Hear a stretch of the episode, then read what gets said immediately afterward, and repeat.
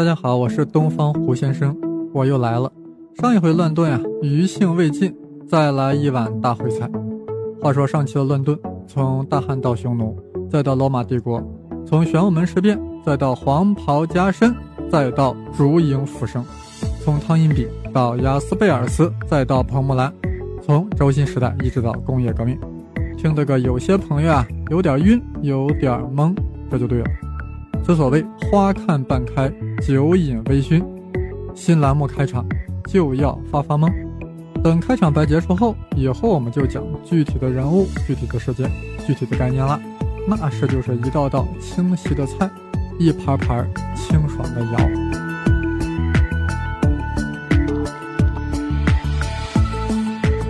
有朋友会说。我只对中国古代史感兴趣，别老说那些八鞭子都打不着的西方历史、西方史学，啊，这种想法没错，谁能去指责专一呢？但是中国历史也是世界历史的一部分，不但要在中国史中感受中国史，更要放在世界史中感受中国史，那其中感觉，那各种滋味，不品不知道，一品忘不掉，忘不掉其中之妙。再者。西方史学家啊，善于抽象理论，善于统词儿，好多关于中国史的重大概念啊，都是西方人提出来的。比如说，我们成天耳熟能详的丝绸之路，那是德国人里希霍芬发明的概念。他在十九世纪末来到中国考察，走遍了大江南北，为中国近代地理学和地质学奠定了基础，还顺便捅了个词儿——丝绸之路。更厉害的是呀，就是那个四大发明。啊，这概念听着来劲儿吧？谁提出来的？瞿秋白？No，他提出的是四大家族，四大发明是李约瑟，英国人李约瑟提出了中国有四大发明。我们作为中国人，是不是有点惭愧啊？如果我们能早生一百年，是不是能够抢在李约瑟前面，把四大发明亮出来呢？甚至会提出六大发明，加上饺子和饺子。李约瑟何许人？竟然对中国古代如此的熟悉啊！此人不一般啊！三岁能写字，四岁木匠活，五岁能观鸟，六岁植物分类，十岁就看完了一本历史哲学。剑桥大学化学博士，三四十年代出版了《化学胚胎学》，一举成名，成了英国王家学会会员。正当李约瑟朝着伟大化学家的目标奔跑的时候，突然发生了一件事儿。改变了李约瑟的原有跑道，他出轨了。他夫人莫伊勒呀是个生物化学家，专门研究肌肉啊，研究 muscle，不是肌肉。七七事变后不久，有一位中国留学生名曰鲁桂珍，来到剑桥大学，师从莫伊勒学习肌肉化学，结果就与导师的丈夫李约瑟不期而遇。李约瑟是一见钟情呀。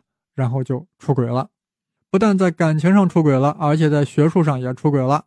从此，李约瑟无心搞化学，一心学汉语，开始研究中国古代科技史，以丰富的论据阐明了这样一个观点：中国对世界文明的贡献远超过所有其他国家，尤其是四大发明，简直是无与伦比。哎，李约瑟为什么要如此夸张呢？啊，一则呀，西方学术呀，就是要语不惊人死不休；二则呀，那也是鲁桂珍的要求。鲁桂珍是个好姑娘，她知道祖国正处于艰难的抗战期间，苦难中的中国人啊，正需要精神鼓舞。李约瑟也是不负鲁桂珍的期望，就在一九四三年，抗战处于最艰险的一年，李约瑟在重庆隆重推出了四大发明。这个创造性的概念，极大的鼓舞了中国军民的民族自豪感和抗日斗志，为抗战的最终胜利添了一块砖，加了一片瓦。这就是历史研究的重要性，也是在历史研究中敢于统词儿、敢于提出新概念的重要性。这一点我们确实不如西方史学家。那么，在我们中国历史中，肯定还有很多亮点需要统词儿。难道都要等着外国人来命名吗？说这么多，就是为了引出我下面大烩菜啊！大家各种菜都要尝一尝，这样营养才好。虽然其中有些硬，但已经会过了，能硬到哪里去呢？搞历史的呀，应该分为两大类：一类是记录历史的啊，比如说像孔子、司马迁、司马光之类；另一类啊是研究历史的，比如说像王国维、陈寅恪、吕思勉等等。记录历史，中国古代有两大流派啊，两大学派：秉笔直书和春秋笔法。秉笔直书嘛，拿起笔直接写嘛，就是说一切要根据历史事实，一就是一，兔就是兔。啊，不隐瞒，不夸大，不溢美，不隐恶，如实记录而已。啊，典型的例子大家都知道，齐国太史记载崔杼弑齐君，晋国太史董狐记录赵盾弑齐君。啊，这两位啊，都是一不怕死，二不怕死的史官，为了秉笔直书，不惜献出自己的性命。而春秋笔法呀，则正好相反。孔子写春秋的时候，玩的就是这种手法，那是相当的微妙，其中有很多猫腻儿。这个春秋笔法呀，就是要在文章的叙述中呀，暗含褒贬，一般人根本看不出来，但明眼人一瞧啊，哇塞，这个作者是有很强的倾向性的，其中暗藏玄机啊。这种褒贬倾向性，绝非作者的直接点评，而是通过选择微妙的词汇。尤其是对原材料进行了精心的筛选，哪些原材料用，哪些不用啊，都是非常精心的。哪些先说，哪些后说，用什么词儿来表达，以此来微妙的表达作者的主观看法。难怪春秋笔法又叫做微言大义，就是要用精微的语言来蕴含深刻道理。你看春秋之开篇，仅仅那一句。郑伯克段于鄢，哇，就把一件历史大事件说完了。果然是微言啊，但其中蕴含了多少褒贬，多少大义，多少道理？后人竟然要用三传来去解读呀！这就是西方人所谓 “less is more”。这样说来啊，我胡先生的札记开篇也是太长了些，确实比不得春秋。那司马迁是什么流派呢？秉笔直书还是春秋笔法呢？他是 both。他时而秉笔直书，时而春秋笔法，绝对是历史领域的老司机。他常常寓论断于叙事，不知不觉中影响了读者的思维和判断。没有独立的思维精神，是很难抵御《史记》的滋润。滋你没商量，润物细无声。那西方是什么情况呢？啊，起初就是荷马史诗嘛，把神话与历史杂糅在一起。直到希罗多德的希波战争史的出现，西方史学才真正出现了。希罗多德那也就成了西方的史学之父。紧接着就是修昔底德所著的《波罗尼撒战争史》，瑟诺芬的《远征记》，李维《罗马史》，凯撒《高卢战记》，塔西佗《日耳曼尼亚志》，终将神话般的历史转变为滚滚红尘中的历史，纯粹的人类史。这就是在希腊出现的西方古典史学，它有啥目的呢？对呀，这些史学家费了这么大劲，他图个啥呢？他们又不图钱，对不对？他们那时候都有的是钱，就是写历史，就是有一些高尚的目标，那就是惩恶扬善，垂训后世。啥感觉？是不是想到了那句“孔子作春秋，而乱臣贼子惧”？看来啊。希腊古典史学领域颇有春秋笔法的精神，但他们的著作呀，绝非微言大义。他们的史学著作那都是大部头的长篇大论，罗拉巴嗦的，很有水平。西罗马帝国灭亡后，欧洲进入中世纪，史学开始陷入到了神学启示的泥潭。神学院的史学占据了主导地位，历史研究不过是神学一个卑贱的女士啊，一个 waitress，还很 mean，很卑贱。就是用来伺候神学的，圣经成了判断是非的唯一依据，那史学还研究个 nothing 啊！终于到了十五世纪，开始了文艺复兴，人文主义的大旗挥舞了起来，史学跳出了神学史观的窠臼，开始研究人的世俗活动了，要从人的世俗活动中寻求社会历史的内在关联因果关系。然后呢，然后就启蒙运动来了呀。在坚持人性前提下，更加强调理性了啊！不再像文艺复兴时期的人们那么崇拜古典时期。文艺复兴嘛，它不是复兴古典时期吗？而启蒙运动开始有了理性的情怀，其中最典型的就孟德斯鸠啊，他在大作《论法的精神》中指出，一个国家地理环境和气候条件决定了其政治体制、法律性质和道德观念演变，从而决定了一个民族的发展历史。哇塞，这简直就是公然的、毫不隐晦的什么地理环境决定论。至今，我胡先生都觉得好牛，好有启发性。以后分析历史，尤其是古代史，这是一条很重要的路径。上回啊，我在微信朋友圈发了个自编的谜语：“曹操想念湖北佬”，啊，打一西方著名人物。哎呀，很多朋友是秒回啊，秒猜啊，谁呀？孟德斯鸠。啊，但也有同学表示不理解啊，为啥是孟德斯鸠呢？因为天上九头鸟，地上湖北佬。曹孟德很厉害，大政治家。孟德斯鸠。更厉害，因为由思究的思路，我们不只是从政治来看政治了，而是能够从更广阔的视角来看待人类的历史。十九世纪，西方迎来了一个真正的历史学派——兰克学派，就是兰克所创立的历史学派。这个学派讲究什么派头呢？就是要秉笔直书、如实之书、去伪存真，那就是实证主义的史学流派。任何历史的书写都要基于可靠的史料，史料必须是原始史料，而不是被加工过历史著作。所以，历史研究要深入到档案库中去。按照兰克的说法，历史写作的目的就是为了复原历史啊！别扯什么惩恶扬善、垂训后世啊！六历史就是可靠事实的记录，别做什么价值判断、道德点评，就是照实录来。历史学家，你别去搬弄是非、挑拨离间，要超然是非，无褒无贬，没心没肺，直接 copy。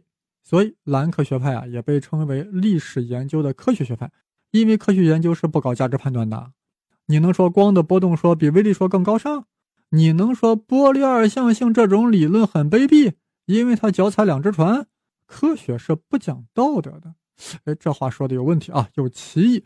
科学是不讲究道德的，科学就不涉及道德这个层面，而兰克学派就强调，少给我搞道德评判，好好给我考证史料，不偏不倚，据实直书就 OK 了。哎，别说呀，兰克所推崇的这种超然道德的史学观念啊，还是蛮符合我胡先生的史学观的。但是我这里要转折了，兰克有一点就没意思了。他说：“什么理论抽象不是史家的事儿，强调史学只是对史料繁琐的考证，而对历史规律避而不谈，不求索历史发展规律。这种史学流派是不是有点 low 呢？就凭这能充当史学中的科学流派的大名吗？科学可不只是搜集那些数据啊、实验数据之类的，关键是要找出其中的规律，这那才是科学。”其实呀，早在亚里士多德的时候就明白，历史只是在叙述已经发生的事儿，各种事儿之间缺乏内在联系，也缺乏普遍性，根本无法说明历史发展的终极原因和动力。历史想要获得科学地位，就需要认识其内在的规律性和普遍性，就要增加点哲学的味道。这不，维克就来了，他姗姗来迟，直到一六六八年才出生。他一接触历史就大笔一挥啊。将人类历史划分为了三大阶段：神的时代、英雄的时代和凡人的时代。哇塞，这是何等的洞察力，何等的气魄！难怪他被誉为第一位历史哲学家。他还首创了阶级斗争的学说，指出阶级斗争和阶级冲突是历史发展的动力，是社会变革的原动力。啊，这个学说听起来好熟悉，好亲切啊！是的，后来的马克思就是受到了维克的深刻影响。进一步的发展了他的学说，马克思称赞维克的思想是天才的闪光，所以让我们再说一下他的名字维科，维度的维，柯南的柯。再后来，伏尔泰明确指出，历史的目的那可不是去描述那些细枝末节，啊，对不对？而是应该表现时代精神、民族精神，要反映那个时代的风貌。而且伏尔泰还明确提出了历史哲学这个概念，这对历史研究啊是具有开创性的贡献的。你看，普希金是这样赞扬的：伏尔泰是第一个走上了新的道路，把哲学的明灯带进了黑暗的历史档案库。哎呀，普希金的话太有诗意了，但我这里想用更加生动的情景来展现。话说，兰克正在历史的档案库里摸黑找材料，伏尔泰打着灯笼进来了。小兰啊，正月十五了，给你照个亮。直接把兰克亮瞎了眼。但伏尔泰这盏灯笼还是太小了，毕竟它反射的是夏特莱侯爵夫人的光芒。啥意思？想要搞清楚这个呀，那要去 Page Seven 胡先生听那期节目《绿帽启蒙伏尔泰》。话说伏尔泰这个灯笼太小，并未真正照亮黑黢黢的档案室。后来又进来了一个人，他有如黑体一般，吸收无数的光，然后开始黑体辐射，把个历史档案库照的是满是生灰，尘土乱飞。他谁呀？他当然姓黑，黑格尔，有如黑体辐射一般的发射，将历史提升到了哲学的高度。让我们一起来感受一下这个高度吧，高处不胜寒。要不大家先穿件衣服。大家知道黑格尔是玩辩证法的，他把辩证法引入到历史，那简直是太辩证了。辩证到啥程度呢？黑格尔指出，恶是历史发展的杠杆，恶是历史发展的动力。恶哪个恶？就是恶毒的恶。哇塞，黑格尔你果然很黑啊！你竟然说恶是历史发展的动力。李宗吾在写厚黑学的时候呀，一定没少看黑格尔。但如果呀，我们只是这样理解黑哥哥的话的话，未免就太肤浅了。你看人家恩格斯是怎么解读黑格尔这句话的：每一种新的进步都必然表现为对某一神圣事物的亵渎，这种亵渎就是所谓的恶，这种恶就是对陈旧的、日趋衰亡的，但为习惯所尊崇的秩序的叛逆。哎，这就叫恶。是历史发展的动力。哎呀，我现在感觉是呀，只有恩格斯才能看出黑格尔栽种的这株恶之花。其实，恩格斯这个人呀，也是大牛，只是因为马克思是超级大牛，他老跟马克思在一起，自己的光彩啊被遮住了。好，我们现在继续黑格尔。在黑格尔那里，自由的精神是历史的实体性动力啊，自私的冲动、欲望的热情、个人意志，都是历史的推动力，尤其是。黑格尔第一次提出了世界历史这个概念。哎呀，估计有人内心呵呵了呀，这有个啥呀？世界历史我也会说呀，不过就是他比我早生了几百年啊。是的，如果我们生在了公元前五百年，那我们是不是就轴心时代的人类导师呀？这样说大家听是不是很高兴呀？但是当你听完世界历史的内涵，你心中会发寒的。好，现在我们来正式听听。黑格尔的世界历史有怎样的内涵？啊，这里有些硬啊，大家放松一些，就当黑格尔是在用德语说，没听懂那是理所当然的。世界历史呀，就是精神的自我展开，理性的自我展开。这种精神，这种理性，是由一个个具体的民族和国家所承担的。世界历史就是世界精神的体现，就是在。时间这一维度中，以合理的姿态、必然的趋势，慢慢体现自身的过程。这个精神的本质就是自由，所以这个过程所体现的过程，就是自由意识的发展过程。哎，各位咋样？大家听懂这段德语了吗？我其实中间已经穿插了很多汉语了，还是挺难的。要不咋叫个黑格尔呢？说的都跟黑话似的。你们觉得听黑哥哥顺溜呢，还是我过去念？数学公式顺溜呢？好了，我们再坚持一小会儿啊！我想把黑哥哥的意思说完。黑格尔认为，世界精神是人类历史发展中的决定性的力量。说直白点啊，世界精神似乎就是上帝，而人历史则是世界精神借以展示自己的场所，是世界精神实现自己的过程。打个比方吧，世界精神就是总编剧。总导演，人历史就是舞台，谁是演员呢？每个人都是演员。在黑格尔嘴里，个人都是世界精神的工具，普通人就是群众演员，伟人是世界精神的代理人，拿破仑就是骑在马背上的世界灵魂。是的，黑格尔是拿破仑的铁粉。在黑格尔看来，我们每个人活着就是为世界精神跑龙套的，伟人是当主角的。我胡先生现在在这里讲播客，在黑格尔看来，也不过是世界精神为了展现自己的一个小小的工具而已。黑格尔啊，把世界历史的发展还划分为了四个阶段：东方王国、希腊王国、罗马王国、日耳曼王国。哎呀，还非常武断地认为，东方世界是历史的幼年少年时代，希腊世界是历史的青年时代，罗马世界是历史的壮年时代。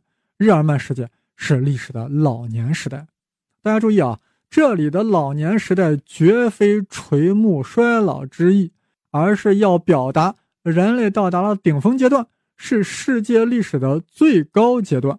而说东方世界是幼年阶段，言下之意就是最初级的，是 simple and naive 的。是的，在黑格尔眼中，古代中国历史是停滞的、黑暗的。他是这样说的。虽然中国在世界历史中极其重要，但仍然属于世界历史的幼年时期。